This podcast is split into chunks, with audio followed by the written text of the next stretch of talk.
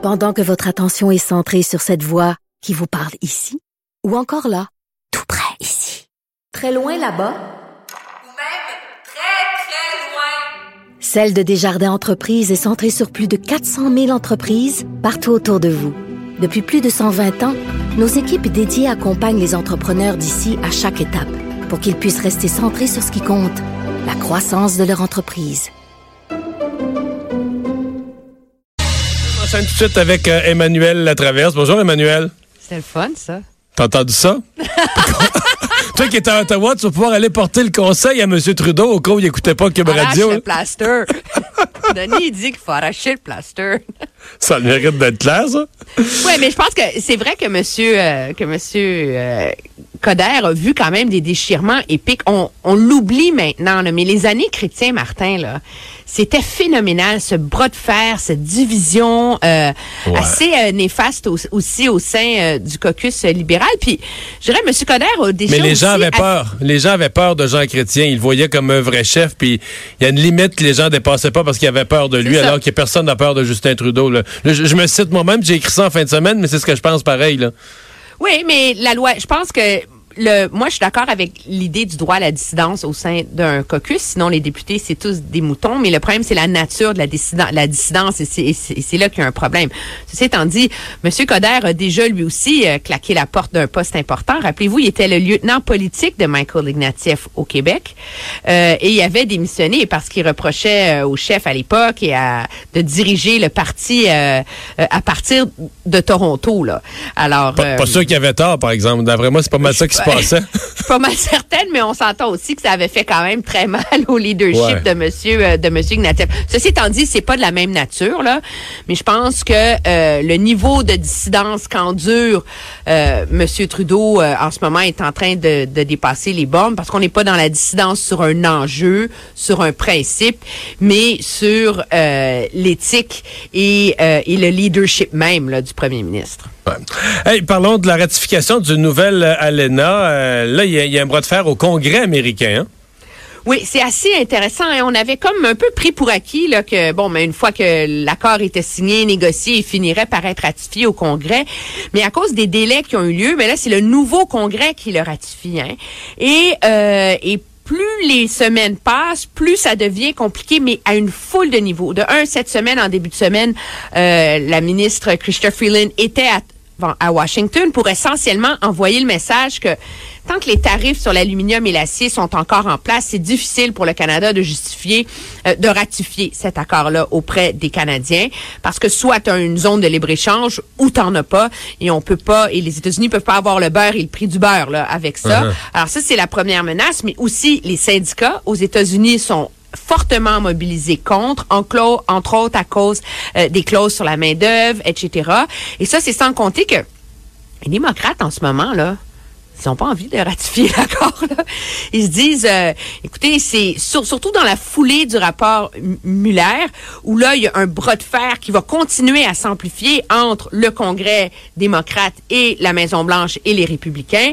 Euh, il y a beaucoup de démocrates qui hésitent ouvertement à donner à M. Trump une victoire aussi importante que euh, celle que serait pour lui la ratification de cet accord-là. Parce qu'il a quand même été élu en disant que l'ALENA, c'était le pire accord de jamais négocié par les États-Unis. Euh, il a fait ses choux gras d'avoir forcé la main de ses alliés mexicains et canadiens. Et donc, pour lui de réussir la ratification de cet accord-là, ce serait une victoire politique majeure. Et donc, il y a beaucoup de républicains qui sont plutôt tentés de laisser traîner ça. Mais le problème, c'est que là, le temps commence à presser, là, parce que D'après ce que j'en comprends, il faut que euh, que l'accord soit amené au Congrès avant le mois de mai, si on veut qu'il soit ratifié avant la pause du mois d'août. Et euh, s'il n'est pas amené à l'intérieur de ces délais-là, mais là, le problème, c'est qu'on va arriver à la fin de l'automne prochain. Et là, on se ramasse en année présidentielle en 2020. hein. Ouais, ça ouais. Là, ça va vite, hein? là, hein. La et, là, euh, et là, euh, et la là, politique la prend donne- plus de place, puis le rationnel moins. Là.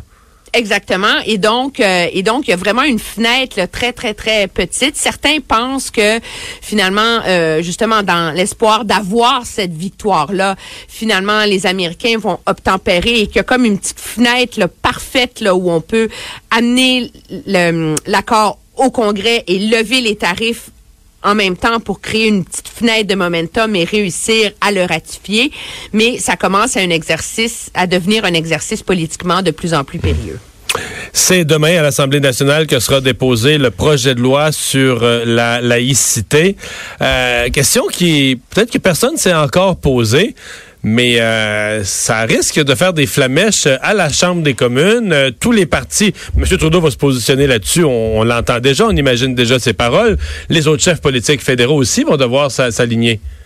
Oui, c'est assez intéressant parce que finalement, rappelez-vous, le, on a deux pendants là, à ça. C'est d'un, le débat sur la charte des valeurs où là, vraiment, M. Trudeau euh, était de tous les combats. Il était littéralement monté au front contre Pauline Marois. Moi, je me rappelle un caucus à l'île du Prince-Édouard où il était dans un rassemblement sur une ferme, debout sur la botte de foin, en train de, en train de citer Martin Luther King, là, tu sais, comme si, euh, comme si euh, le Québec était en train de mettre en place la ségrégation raciale, tu sais, c'était de, c'était absolument euh, c'était du grand Justin Trudeau, là, à ce chapitre-là. Je suis pas certaine qu'on est dans le même climat en ce moment.